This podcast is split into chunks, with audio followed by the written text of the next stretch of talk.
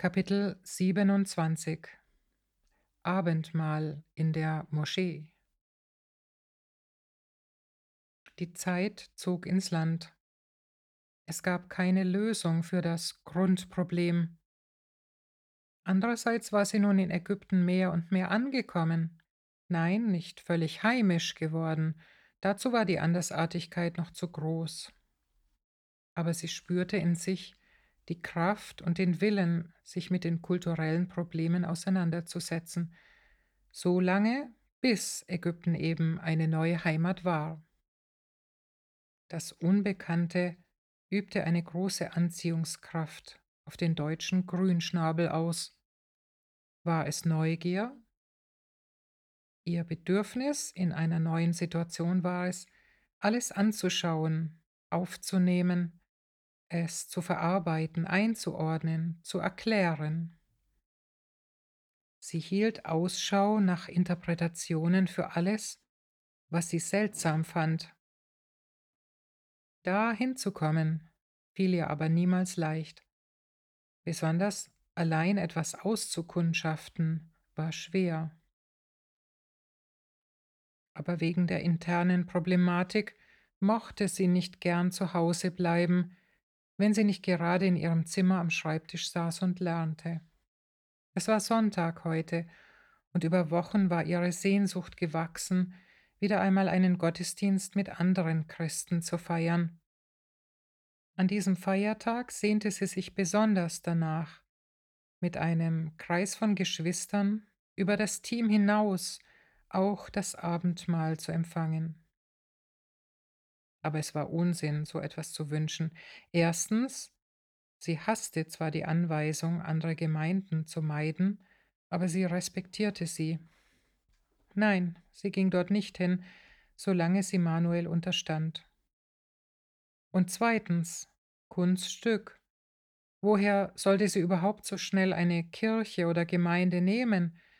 Natürlich gab es welche in der Metropole, Zahlenmäßig am stärksten vertreten waren die kyptisch-orthodoxen Kirchen, in die viele Ägypter gingen, etwa 10 bis 15 Prozent der Bevölkerung. Diese waren oft farbenfroh und mit Kunstwerken ausgestattet, die denen von Domkirchlern oder Orthopraxen ähnelten. Da gab es viele Bilder von Heiligen, die Ikonen.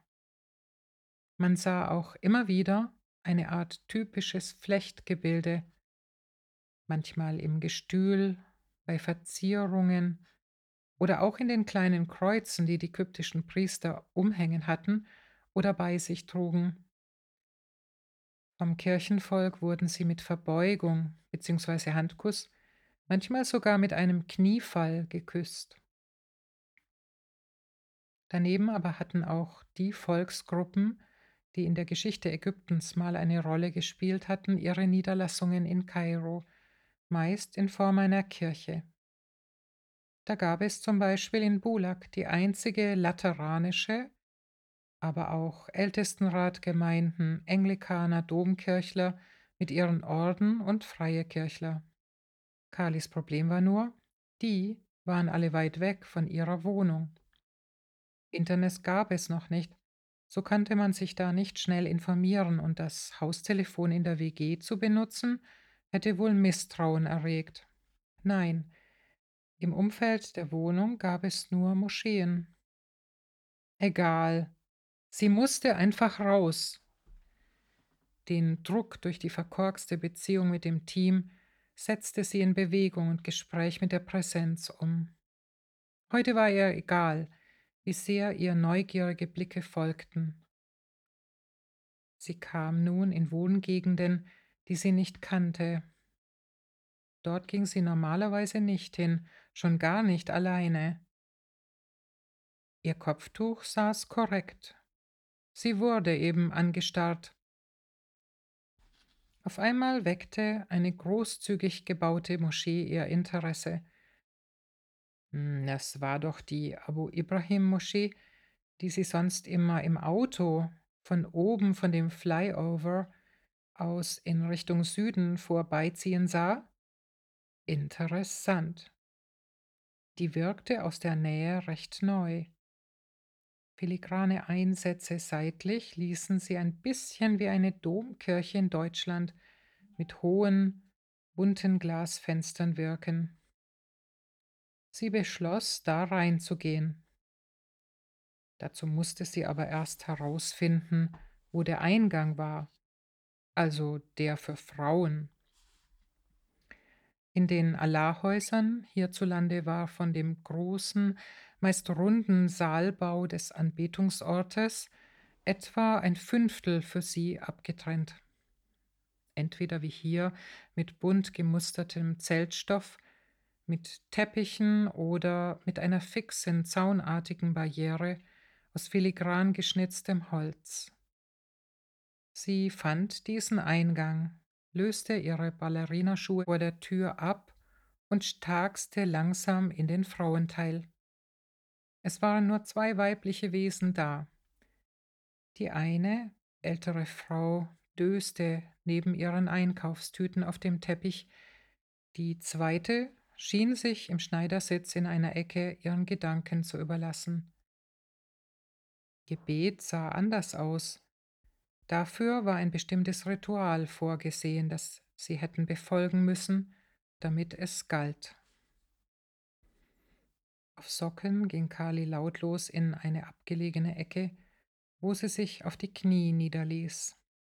Ihr Gesicht war direkt vor dem Stoffvorhang auf das unsichtbare Zentrum des Saales ausgerichtet, die Augen geschlossen, die Arme verschränkt. Ich kann genauso gut hier mit der Präsenz sprechen. Hier bin ich wohl auch richtig, denn ich bin ja praktisch unter anderen Ausgegrenzten. Sie schüttete ihren ganzen Schmerz vor dem göttlichen Gesicht aus. Sie wusste, es würde zuhören und verstehen. Tränen liefen heiß über ihre Wangen und sie wischte sie verstohlen ab. Sie fühlte sich allein und doch wieder nicht allein. Aber es zog doch schmerzhaft in der Herzgegend, weil sie von der Gemeinschaft mit anderen Geschwistern ausgegrenzt war. Die Gemeinschaft, die sein sollte, war für sie keine mehr, da sie ja als abtrünnig galt und sich nur geduldet fühlte. Sie erinnerte sich an die vielen lateranischen Gottesdienste und erzählte der Präsenz nochmal, dass sie das Abendmahl vermisste. In St. Eberhard waren sie immer in Zehnergruppen die Stufen hoch in den teppichbelegten Altarraum getreten. Leute, die nicht unbedingt miteinander bekannt waren, stellten sich zum Empfang von Brot und Wein und von den kostbaren Worten im Halbkreis auf. Sie kamen in Wellen. Wenn die einen fertig waren und seitlich die drei Stufen hinunter abtraten, kamen die nächsten zehn herauf. Hier drückte sich der große Leib Jesu aus. Das Ritual und der Ort verbanden einander, und man ging gestärkt wieder weiter im Leben. Vielleicht hatte sie ja deshalb Sehnsucht nach dieser Geste, weil sie 24 Stunden und sieben Tage die Woche vom Ritual dieser anderen Religion unter Druck war und ihm nicht entrinnen konnte, ihm nicht entrinnen sollte. Spätestens, wenn nachts die wabernden, dann gedämpften Muezzinklänge über der Stadt hingen wie eine Wolke und sie selbst unter der Bettdecke erreichten, wurde klargestellt, dass auch sie sich beugen sollte. Sie merkte es nicht, aber die Sehnsucht entrang ihr einen Seufzer. Plötzlich zupfte sie jemand am Ärmel. Sie öffnete die Augen. Wie lange schon mochte sie ihre Umgebung vergessen haben? Sie blickte direkt in ein fragendes, kaffeoletfarbiges Gesicht. Es war ein kleiner Mann im mittleren Alter. Intiquaisa, geht es dir gut? fragte er sie mit einem etwas verstörten, sorgenvollen Ausdruck. Anna Quesa, Shukran, Alhamdulillah. Es geht mir gut, danke, Gott sei gepriesen, gab Kali ihm zur Antwort. Er nickte, aber das hieß leider nicht, dass er sie in Ruhe ließ. Alhamdulillah, Gott sei Dank. Lekin Ayes Yarif Inti Muslima. Aber ich möchte wissen, bist du eine Muslimin? bohrte der Mann, den sie für den Hausmeister der Moschee hielt, weiter. Sie versuchte schnell zu wechseln, weg vom Gebet hin zur realen Welt. Das Weltbild des armen Mannes bekam gerade einen Sprung. Was um alles in der Welt machte eine Frau hier auf den Knien, die offensichtlich Ausländerin war? Wenigstens sprach sie gebrochenes Arabisch. أيوة يا حاج أنا مؤمنة بالله وبتصلي Ja, ehrenwerter Herr, ich bin eine, die Gott fürchtet und bin am Beten. Sprach es aus Carla heraus? Sie wusste gar nicht, wo diese Worte herkamen. Im Sprachkurs hatte sie schon einige der frommen Ausdrücke gelernt, die das Arabisch zuhauf anbot, um Nuancen auszudrücken. Das Wort für Muslim klang dem für Gottesfürchtiger sehr ähnlich. Sie wählte es, um deutlich zu machen, dass sie keine Muslimin, aber doch gläubig und gottesfürchtig war. Der Mann war überfordert und verließ sie leise kopfschüttelnd wieder. Sie war es zufrieden und wandte sich wieder der Präsenz zu. Sie setzte sich nun von einer aufrechten Position im Knien hinten auf den Waden ab. Dabei achtete sie sehr darauf, dass ihr Rock Haut und Fußsohlen dabei bedeckte. Auf der anderen Seite des Vorhangs übte anscheinend ein Muezzin sein Repertoire. Bei diesen Gebetsrufen ging es immer auch um die Schönheit des Klangs in arabischen Ohren. Die Pausen mussten richtig gesetzt, die Intonation korrekt ausgeführt werden. Es hallte wieder in dem großen leeren Raum auf der anderen Seite, den sie nicht sehen konnte. Wieder tauchte jetzt der Vorsteher bei ihr auf. Diesmal hatte er einen Kompagnon mitgenommen, um das seltsame Gastspiel der Ausländerin in der Frauenecke beurteilen zu helfen. أنا فهمت أنت مؤمنة لكن مرة تانية أنت مسلمة؟ Ich habe verstanden, dass du eine Gläubige bist, aber nochmal, bist du eine Muslimin? präzisierte er jetzt etwas ungelenk, aber doch fordernd. Das war wichtig. Jeder musste in Ägypten immer wissen, wer Freund und wer Feind war. Das kannte sie inzwischen von den knappen Gesprächen mit den Taxifahrern. Jetzt war also die Stunde der Wahrheit, die Stunde eines Bekenntnisses. يهك أنا مؤمنة لكن أنا مسيحية الحمد لله Verehrter Herr, ich bin eine Gottesfürchtige, aber eine Christin. Gott sei gepriesen.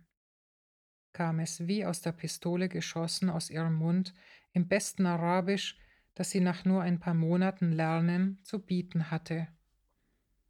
Der Mann prallte zurück und stieß dabei den anderen beinahe um, der hinter ihm stand. Wieder Momente der Ratlosigkeit.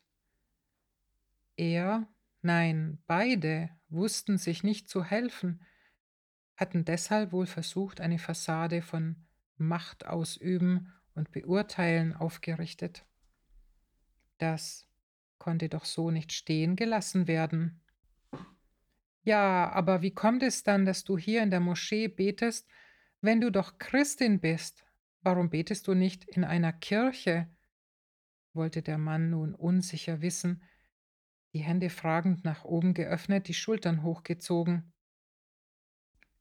Mein Gott ist so überaus groß, größer als jeder andere, dass er überall ist, wo er wählt zu sein.